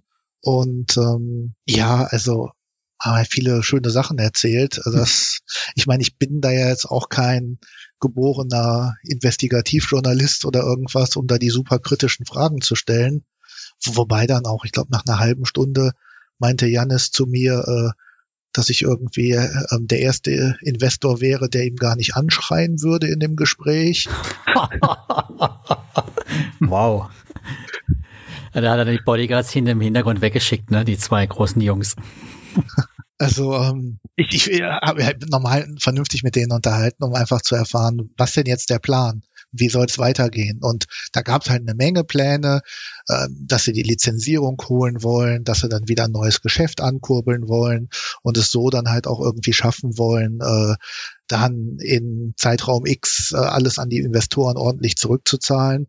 Aber sind wir mal ehrlich, also das scheinen ja eher leere Versprechungen zu sein auch so die, die Sachen, die da so angekündigt wurden, die haben sich halt bisher nicht bewahrheitet. Und irgendwann muss man dann sagen, ja, das sind wohl Luftschlösser oder leere Versprechungen. Und also ich habe es jetzt für mich einfach abgeschrieben. Kommt da gar nichts zurück äh, oder tröpfchenweise ab und an mal was? Tröpfchenweise. Am Anfang noch, noch ganz ordentlich. Also ich habe jetzt so 35 Prozent rausgezogen bekommen über die Zeit. 65 Prozent hängen noch drin und die Tröpfchen versiegen langsam. Hm. Oh, schade. Aber die haben doch das größte Problem, haben die in Polen auch, ja? Also ich glaube, die haben auch Indonesien und Polen, aber ich glaube, die indonesischen Kredite, die sind doch, glaube ich, gar nicht so stark betroffen. Also je nachdem, wo du investiert gewesen bist. Ich, ich bin in, ähm, ausschließlich in Indonesien investiert ge gewesen. Hm. Die, die polnischen Kredite, da sind sie ähm, komplett vor Gericht. Ja. Ähm, also die, die haben sie auf dem Rechtsweg gebracht. Und in Indonesien, da haben sie einen Teil, ähm, also da sind sie nicht vor Gericht, sondern in, in Eintreibung. Ein Teil versuchen sie selber einzutreiben und ein Teil haben sie an so eine externe Eintreibungsagentur gegeben. Immer im Urlaub, ne? So mal kurz klingeln. Ja, der Janis oder der Bruder oder so, der hat doch da auch mehrere Monate in Indonesien vor Ort gelebt, um sich da. Aber das sind ja, ich meine, das ist alles letztendlich leere Versprechungen. Und Total, ja. Ich glaube, bei DoFinance ist auch das Problem, das sind doch diese Kreditbündel. Das heißt, du hast ja meistens so zehn Kredite, also ist bei mir gebündelt. Und wenn nur einer davon halt nicht zurückgezahlt werden kann, dann kann dieses ganze Bündel nicht zurückgezahlt werden. Das heißt, es wird immer auf den letzten Kredit halt gewartet. Ähm, so habe ich das letzten Jahr noch in Erinnerung. Ich weiß nicht, ob das bei dir anders ist, aber das ist äh, bei mir auf jeden Fall äh, das Problem, weswegen die Sachen einfach nicht zurückkommen. Gut, abgeschrieben. Was, was hast du noch abgeschrieben? Ja, der nächste große Brocken ist äh, Group hier. Da hat's mich halt auch erwischt, wie so viele andere. Mhm das ärgert mich ganz besonders, weil ich Group hier so von Anfang an kritisch verfolgt habe und, und irgendwie auch, auch hier so im Peer-to-Peer-Forum damals, äh, 2017 ging das ja schon los, dann gab es da irgendwie so einen Kredit dann von Viktor Kirchberger, der dann seine sein Hotel irgendwo in Deutschland von der Firma, die ihm auch gehörte, an ein Immobilienunternehmen, was ihm auch gehörte, da angeboten hat. Da habe ich mir schon die gedacht, Reisen nach ins Baltikum, genau. Ich habe schon gedacht, was ist das denn für eine Plattform? Nee, da halte ich mich mal fern. Und dann haben ganz viele Blogger davon berichtet und alle haben da investiert. Ja, irgendwann so nach zwei Jahren oder so habe ich gedacht, naja, vielleicht sehe ich das zu kritisch. Alle investieren da, alle sind begeistert. Ja, investiere ich auch mal ein bisschen Geld. Hast du Lemming gemacht? Gezahlt, Folge der Lemmingen. ja, da hat's mich dann halt auch erwischt sozusagen. Das ist, sie hatten halt auch keine Kurs, äh, Kursfristkredite, sondern ich glaube, ich habe dann investiert so mit einem Jahr Laufzeit. Das war dann so Ende 2019, also gerade so in der Begeisterungsphase, wo alle überall investiert haben. Mhm. Und Zweitmarkt haben sie ja nicht. Und dann, also schon vor dem Corona-Crash wollte ich raus, weil dann, dann war, ähm, da der eine war abgetreten und das sah alles schon so ein bisschen komisch aus. Und ich wollte eigentlich raus, aber ich konnte halt, ich musste ja dann noch fa fast ein Jahr warten, bis die Kredite ausgelaufen wären. Und ja, da war es dann zu spät. Willkommen im Club, ja das war dann halt auch eine Lektion, dass, ja, dass man immer sich überlegen sollte, wie kommt man raus. Aber die Scamboon-Lektion hast du trotzdem alle auch noch mitgenommen, so die, die, die vier schön schillernden. Ne? Ja, Ende 2019 war ich irgendwie ein bisschen zu gierig oder habe mich da von den ganzen Versprechungen leiten lassen. Und ich habe tatsächlich investiert, wenn auch nur ein paar Euro, bei Wisefund, bei Mancera, bei Investio und bei Kützer. Ich habe sie alle mitgenommen. Ich immerhin nur drei davon. Auch nur mit kleinem Einsatz, aber ärgerlich genug trotzdem, klar. Bin ich safe, da habe ich Gott sei Dank mal keinen mitgenommen ich meine, da, da bin ich auch nicht so böse, weil da muss ich mir halt an die eigene Nase fassen. Also im Nachhinein eigentlich, wenn da eine Plattform Werbung macht mit 20 Prozent und mehr Zinsen und man, man hätte es sich eigentlich denken können. Also da, ja.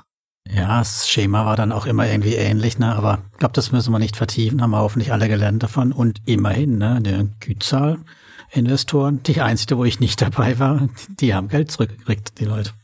Ich war total ne? überrascht, dass da letztens äh, eine Überweisung von dem Insolvenzverwalter tatsächlich angekommen ist. Mhm.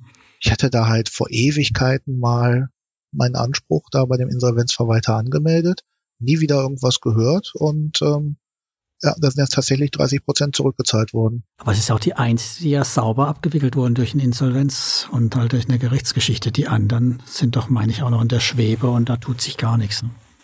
Ja, also da, da weiß ich auch nicht mehr. Um ehrlich zu sein, habe ich es auch nicht weiter verfolgt, weil Nein. das ist auch ein kleiner Betrag und das habe ich abgeschrieben. So sieht's aus.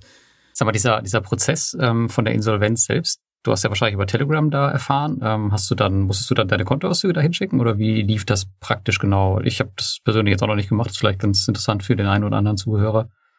Das ist schon ein Weilchen her da kann ich mich gar nicht mehr so genau dran erinnern. Also ich habe, ne, ne, ne, es gab ein, zwei E-Mails, die ich hin und her geschrieben habe. Die, die haben mir dann das Büro des Insolvenzverwalters hat mir ein Formular zugeschickt, was ich ausfüllen musste. Und dann musste ich noch dranhängen, ich, ich weiß nicht, irgendwie so ein PDF-Screenshot von der Plattform oder irgendwie sowas. Und ja, dann hat man quasi dieses Formular und dann irgendwie den Nachweis da per E-Mail hingeschickt und das und so habe ich dann quasi den Anspruch geltend gemacht. Mhm. Okay. Ja, aber man muss nur dranbleiben, ne? Also die, alle, die das halt nicht gemacht haben, die haben halt auch von Kützal kein Geld zurückbekommen, obwohl das eigentlich dann ein leichtes gewesen wäre. Man muss halt die Informationen tatsächlich irgendwo bekommen und dann halt auch äh, was machen und nicht einfach abwarten. Nix für mich. Ich habe bei den ganzen Action Groups nicht mitgemacht. Das war mir alles zu viel Stress.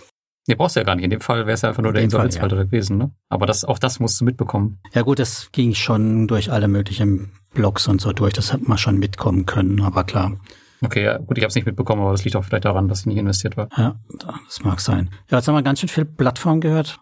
Martin, ja. was, wie sieht's denn aus mit Rendite? Du hast jetzt so ein paar Zahlen ja genannt, aber wie sieht's all over aus, so über die Jahre? Ja, ich habe jetzt nochmal in meiner großen Excel-Datei nachgeguckt, wo ich das immer tracke. Und also über alle Plattformen, über all die Jahre ähm, komme ich auf 11,7 Prozent pro Jahr. Aber dann habe ich ja auch Geld verloren mit den ganzen Sachen, von denen ich eben erzählt habe. Und nach äh, den ganzen Verlusten, nach den ganzen Abschreibungen bin ich dann bei 8,3 Prozent. Ja, ist ganz gut eigentlich noch über die ganze lange Zeit. Hm. Ist eigentlich erstaunlich ähnlich der durchschnittlichen Börsenrendite. Mhm, aber weniger schwankungsintensiv vor allem, ne? Ein Knick maximal hast du drin, oder? Erst ja, ganz ja. lange schwankt es gar nicht und dann ganz heftig. ja, aber du hast kein, oder du hast kein Negativjahr gehabt, oder? Hast du ein Negativjahr, so echt negatives Jahr gehabt? Nee, also ich hatte 2020, glaube ich, so zweieinhalb, drei Prozent oder so. Das war mit Abstand das schlechteste Jahr. Aber keine minus 15 oder so wie an der Börse, ne? Sondern du hast halt relativ Nee, Minus zum Glück gar nicht. Genau, Mutterrate, Volatilität da drin. Einzeln betrachtet hast du schon eine hohe Volatilität, ganze Plattform abgeraucht, aber so ein Gesamtsystem ist schon relativ stabil. Aber Lars, ist dir aufgefallen, eine Plattform hat er überhaupt nicht erwähnt, die wir eigentlich auch alle sonst immer haben dabei. Ja, ich würde mal sagen, das kann nur Bondora sein, oder? Hm, wieso das? Stimmt, die fehlt bei mir. Hat mich nie irgendwie äh, angesprochen, weil klar, sie, sie haben ähm, Payday Loans, also das, das ist halt schon mein Beuteschema, aber dafür bieten sie ja kein Buyback. Und ähm, dann wirklich einzeln da die Kreditnehmer zu prüfen und auszuwählen, das ist halt überhaupt nicht meine Welt. Und ja, Go and Grow, das ist ja dann halt die andere Möglichkeit, was glaube ich auch extrem beliebt ist. Aber das ist auch ganz einfach, da ist mir der Zinssatz zu niedrig. Also ich möchte halt mindestens, weil ich finde, dass wir sind halt hier im Hochrisikobereich und da möchte ich mindestens neun Prozent haben und sonst investiere ich da nicht. Und deswegen habe ich mir Bondora dann nie ganz genau angeschaut. Dann schauen wir mal, was du dir denn wirklich ganz genau anschaust, weil eigentlich schaust du dir ja Dinge schon ziemlich gern ganz genau an, oder? Also so das Thema Rating ist ja schon genau deins. Ja, ich, ähm, ich, ich bin so ein bisschen zahlenlastig und, und ähm, wir haben ja eben gesagt, teilweise ist das ja wie, sind diese Plattformen ja teilweise wie so Start-up-Firmen und ich glaube, die Herausforderung ist ja wirklich da irgendwie rauszufinden, was ist irgendwie da wirklich eine windige Bretterbude und was ist vielleicht sowas ähnliches wie eine halbwegs anständige Firma, wo irgendwie doch vernünftig gewirtschaftet wird und wo ein bisschen Substanz vorhanden ist. Und letztendlich können die ja viel erzählen am Ende des Tages und irgendein schickes Blog schreiben äh, oder irgendwelche News veröffentlichen, aber ich bin halt ein bisschen zahnlastiger und, und möchte einen ordentlichen Geschäftsbericht sehen. Und dann am Anfang war das so ein bisschen schwierig, dann teilweise sind die ja in Russisch oder mit irgendwelchen fremden Währungen und es ist halt sehr schwer. Einerseits ist es schwer dran zu kommen, andererseits ist es schwer zu lesen. Aber ähm, naja, ich investiere da halt Geld und das interessiert mich und dann habe ich mich da mehr und mehr mit beschäftigt und spätestens seit dem Corona-Crash sage ich halt, ich investiere nur da, wo man mir auch einen halbwegs vernünftigen Geschäftsbericht vorlegen kann.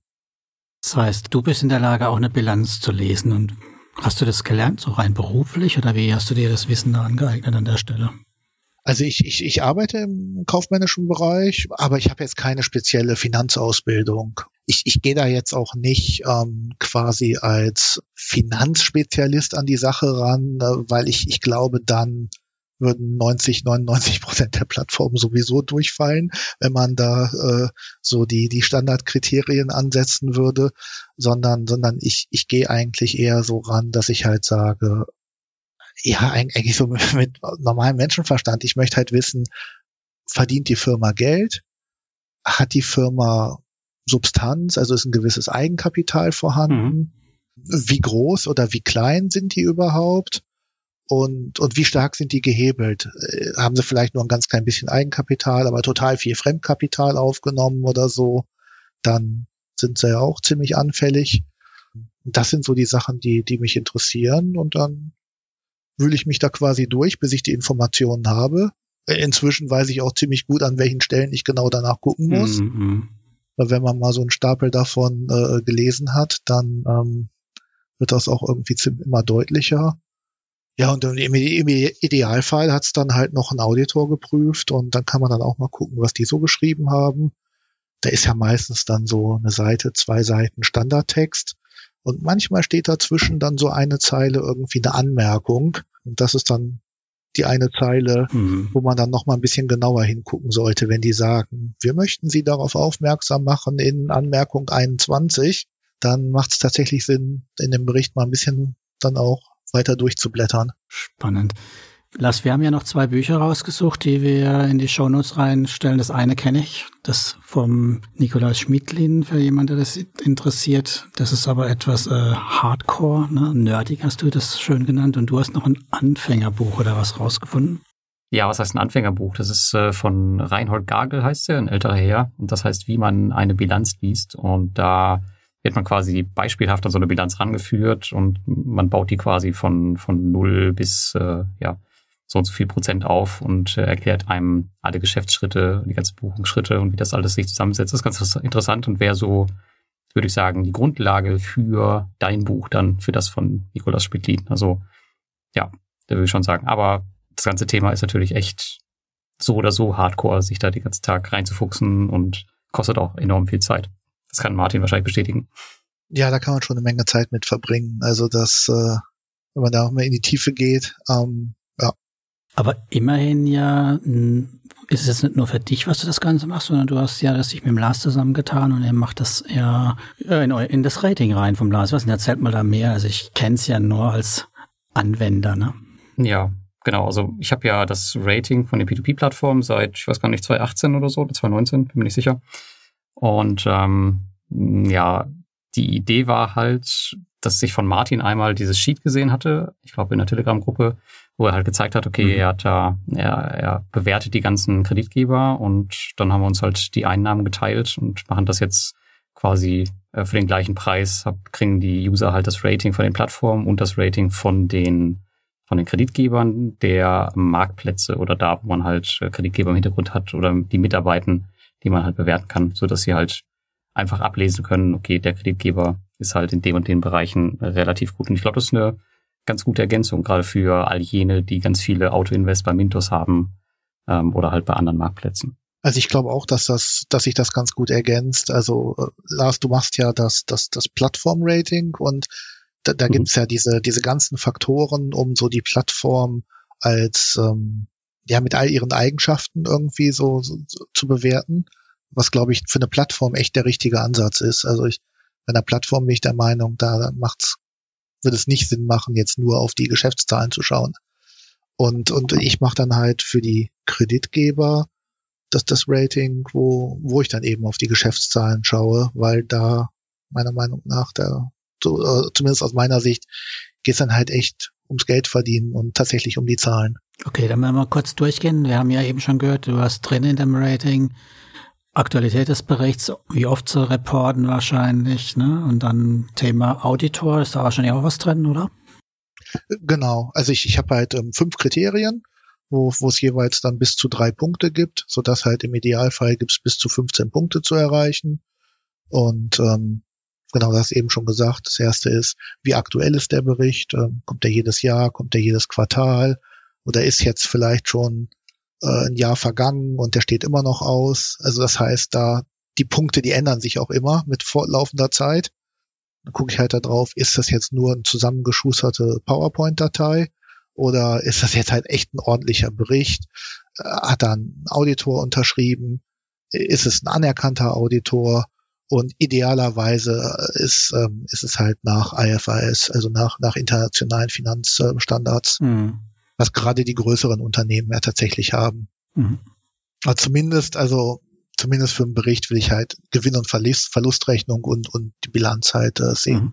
Also das ist halt so das, die Mindestanforderung.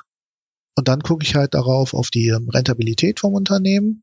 Das heißt, ich schaue mir an ähm, Gewinn, ähm, den die gemacht haben, im, und stelle das im Verhältnis zur, zur Bilanzsumme, also die, was ja dann bei den, bei den Kreditgebern quasi ähm, ja die Anzahl der Loans ist, um zu sehen, wie, wie rentabel sind die, verdienen die überhaupt Geld damit oder verdienen sie auch mehr als jetzt ein paar Euro, mhm. aber sie haben ja Finanzierungskosten, ja. Dann haben wir Eigenkapital wahrscheinlich noch und das Thema Schulden ist doch bestimmt auch drin, richtig? Genau so ist es, ja. Eigenkapital finde ich halt total wichtig, um zu sehen, ob, ob die Firma Substanz hat. Also ob es da, auch wenn es mal irgendwie ein paar Monate schlecht läuft, nicht, dass die dann direkt irgendwie Insolvenz anmelden müssen. Ja, und ob es nicht dann so irgendwie so eine 1 Euro GmbH ist, sondern ob dann wirklich da, da was, was vorhanden ist. Und, und wenn sie halt Eigenkapital haben, dann dieses, ähm, ja, Debt-to-Equity-Ratio. Also das, das, ich schaue auf das Verhältnis vom Fremdkapital zum Eigenkapital. Ich meine, viele haben so, so die besseren, die haben dann vielleicht so einen Faktor von drei oder von vier, dass sie dann dreimal so viel Fremdkapital wie Eigenkapital haben. Das ist im Peer-to-Peer-Bereich dann schon konservativer tatsächlich. Bei ja, so Kreditanbahnern oder Kreditgebern ist es jetzt nicht ganz so unüblich, dass die mit relativ viel Fremdkapital arbeiten, aber es ist halt auch ein Risiko.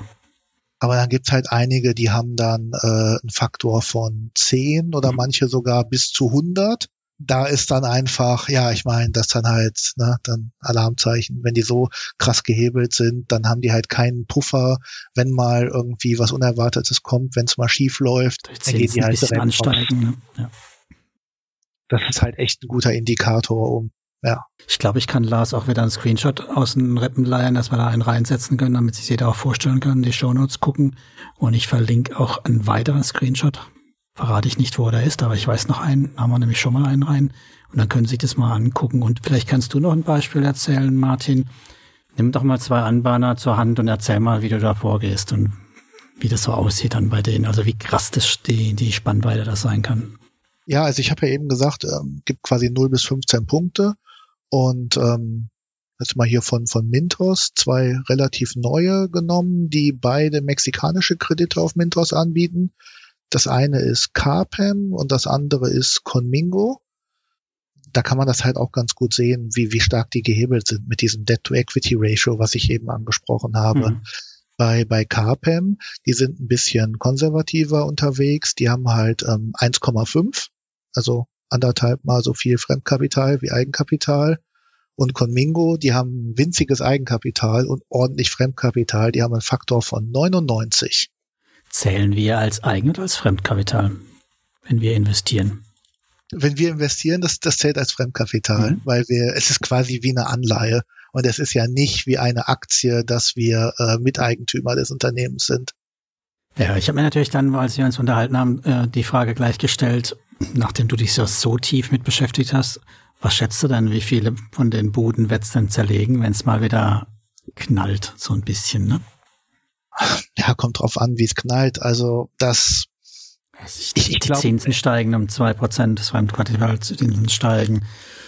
Wir haben galoppierende Inflation, keine Ahnung, irgendwie Kasachstan macht die Grenzen dicht, was auch immer passiert. Also passiert ja, ja ständig was. Krise also ich glaube, da ist locker ein Drittel der, der Anbahner die sind echt wackelig. Dass die, die haben kaum Substanz, die sind stark gehebelt. Also ein Drittel würde ich da direkt im kritischen Bereich sehen, dass die dann auch schnell äh, weg sind, weg vom Fenster. Mhm. Und ich glaube dann so, so das zweite Drittel, die, die, die sind so, dass da ein bisschen was vorhanden ist, auch ein paar Reserven. Und, und dann, ähm, ja, und im oberen Bereich hast du halt welche, die, ähm, die halt schon relativ stabil sind. Das ist ein gutes Stichwort. Ich habe eigentlich am Lars versprochen, dass ich nicht so schnell nicht mehr über Anleihen rede. Ich weiß, dass du in Anleihen investierst. Lars ist ja dann immer etwas von Müdigkeit befallen, wenn das Thema kommt. Aber äh, ich würde gern vielleicht noch ein bisschen einordnen hier. Rating, du hast gerade gesagt, hier 15 Punkte Rating beim Lars und Windows irgendwie ein A-Rating. Ordne das mal ein zu deinen offiziellen Ratings. Also welche Anleihen hast du und was haben denn die für ein Rating? Ähm, ja, also ich habe tatsächlich auch zum Beispiel hier ähm, von Mogo gibt's ja eine Anleihe oder Mogo heißt jetzt Eleving Group. Mhm. Ähm, Anleihe wird an der Frankfurter Börse gehandelt. Mogo ist ja so mit einer der, der besseren oder eigentlich im Rating auch oben mit dabei. Also von den Peer-to-Peer-Anbahnern sind die eigentlich so definitiv im oberen Drittel dabei. Aber wenn man jetzt mal schaut nach, nach normalen Kriterien, also Anleihen an der Börse. Also erstmal sind wir natürlich nicht im Bereich vom normalen Unternehmensanleihen, sondern wir sind im Bereich von ähm, High-Yield-Anleihen oder Ramsch-Anleihen heißt es ja auch auf genau. Deutsch. Mhm. Und, und innerhalb von diesem High-Yield-Bereich, innerhalb von diesem Ramsch-Bereich, da ist halt ähm, dann so eine Firma wie Mogo am, am alleruntersten Ende der Skala. Äh, gibt's ja dann irgendwie B und Doppel B und Triple B und B minus und, und Mogo hat es tatsächlich mal geschafft, dann ein B-Minus-Rating zu bekommen. Das heißt, ja, dass eigentlich Ramsch-Anleihen vielfach sicherer sind als die beste Peer-to-Peer-Plattform. Übrigens, gleichwertig B- ist äh, gar nicht so schlimm. Das ist Ägypten, Burkina Faso, Ghana, Ecuador, El Salvador, Irak. Das ist B-, ne? Das geht ja noch. Das geht ja. ja das ist halt die, die letzte Stufe vor. Staatsanleihen, nicht, nicht äh, Unternehmensanleihen aus den Ländern. Ne? Die Unternehmensanleihen sind ja wahrscheinlich gar nicht mal listbar. Ja, auf dieser Skala ist ja B- dann die letzte Stufe vor äh, sicherer Ausfall. Ja, C, äh, Argentinien hat CCC plus. Also ist noch nicht, noch nicht komplett ausgefallen, aber fast. Haben dann auch einen Abschlag von 60 Prozent oder so, die Anleihe an der Börse. Ja, aber ich glaube, diese Einstufung muss man sich echt bewusst machen. Und ich meine, dass wenn wir da 10 Prozent, 12 Prozent Zinsen bekommen per Peer-to-Peer -Peer, äh, in dem Bereich, das, das kommt halt nicht von, von irgendwo her. Ja, muss man sich dann schon über die Einordnung bewusst sein. Also merke, Mintos A-Rating und 15 Punkte bei Lars heißt nichts anderes wie Ägypten oder Burkina Faso investieren. Hart aber wahr, ja. Ja, nur mal so. Ich möchte nicht gerne schlechte Laune hier verbreiten, aber so sieht's aus. Und was wir noch im Vorfeld besprochen haben, was ich auch noch sehr spannend fand, ich weiß nicht, hast du das geschafft? Wie würdest du denn Bondora raten? Ach so, ähm, ja, ich habe mal geguckt und die dann auch ähm, eingeordnet und die landen dann bei zwölf Punkte. Also schon im, im oberen Drittel. Also immerhin eine C plus oder so, ne? Nö, dann quasi auch B minus sozusagen. Gerade noch so geschafft. Super.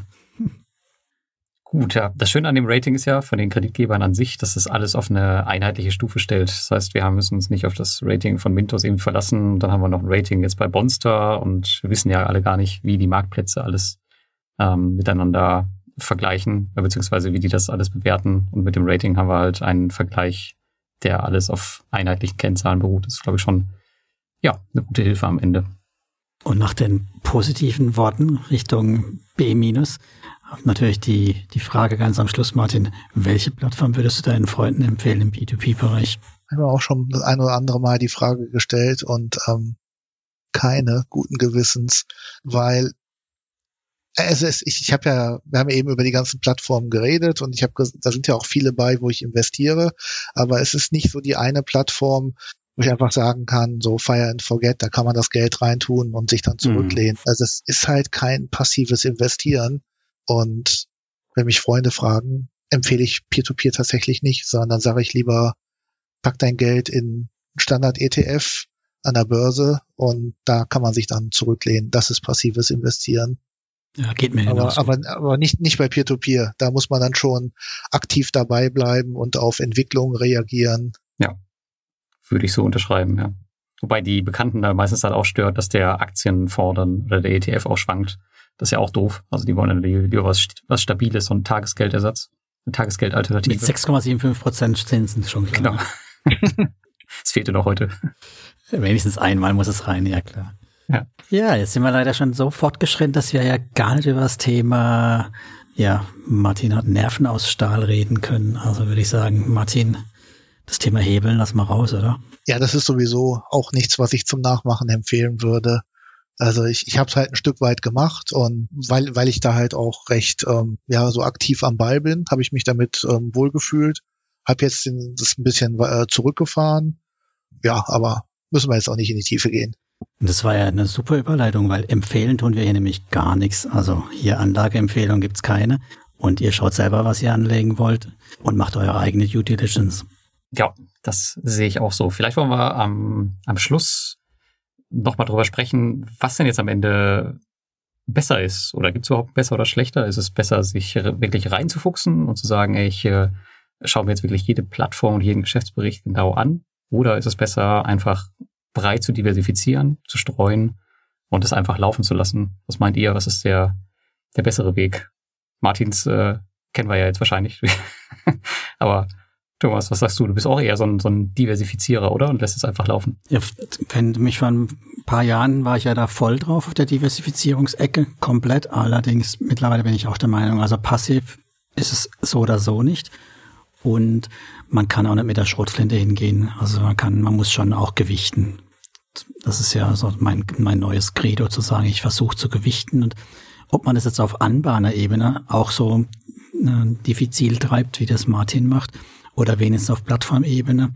Aber ganz rauslassen, ich glaube, dann fährt man über kurz oder lang keine positive Rendite ein, wenn man wirklich breit über alles, was dahergelaufen kommt, streut. Hm. Ja. So meine Meinung. Also ich denke mal schon, es muss in Relation zur Zeit stehen auch, ne? Also wenn ich mir halt anfange hier, also ich meine, für mich ist es auch ein Hobby macht auch Spaß, ne? Sonst würde ich ja nicht so oft reingucken. Aber wenn ich halt mir die Zeit auch rechne und ich würde mir wirklich für jede Plattform ständig Auto-Invest und ständig hier anfangen, dran rumzuschrauben und der Cash-Track, was, wohin dann damit und so.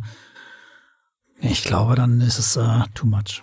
Ja, ich, ich denke auch. Also ich, ähm, bei mir endet das auch bei der Plattform. Also ich schaue mir gerne die Plattform ein bisschen näher an, einmalig, ähm, und verfolge die auch, aber dann bei den Marktplätzen schaue ich dann nicht mehr auf Kreditgeberebene.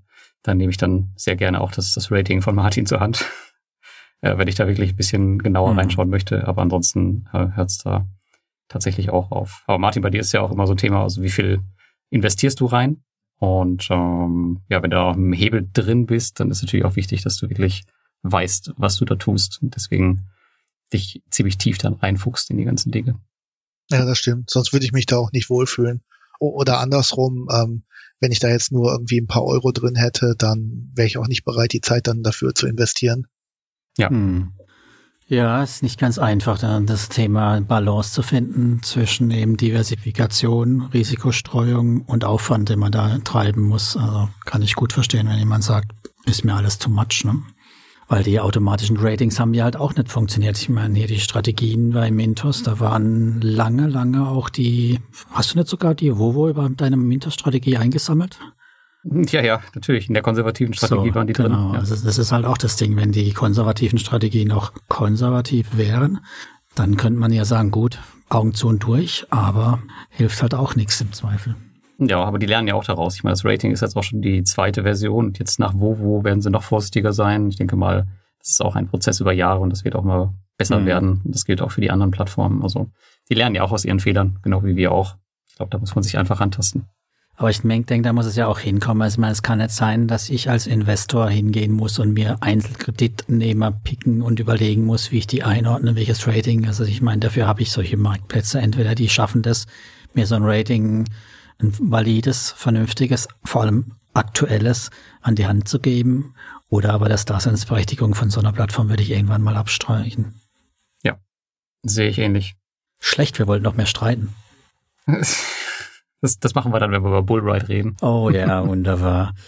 Gut, aber ich denke, Martin, hast du noch irgendwie ein Thema? Jetzt die Chance, Lars oder mich zu grillen. Ansonsten bin ich, glaube ich, durch.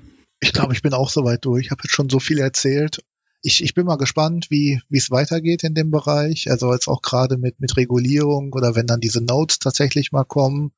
Also ich denke mal, Peer-to-Peer-Kredite sind ein Bereich, die die auch in nächster Zeit nicht langweilig werden. Das glaube ich auch. Also das Thema Regulierung ist, glaube ich, speziell nochmal ein sehr, sehr schwieriges, was auch noch lange nicht durch ist. Ich glaube, das könnte noch ganz übel enden für die Investoren. Ich bin mal gespannt, ob sie das alles gewuppt kriegen oder ob wir uns doch auf Quellensteuer einstellen müssen. Gucken wir mal. Ui, aber wir bleiben dabei, bleiben am Ball und vielen herzlichen Dank, Martin, heute, dass du dabei warst. Danke auch von mir, Martin. Sehr gerne, hat Spaß gemacht. Und dann sage ich noch, bis zum nächsten Mal. Wie schon gesagt, bewertet uns fleißig, Sternchen, meldet euch, wenn ihr mal als Gast dabei sein wollt. Bis zum nächsten Mal. Bis zum nächsten Mal. Ciao, ciao. Ciao.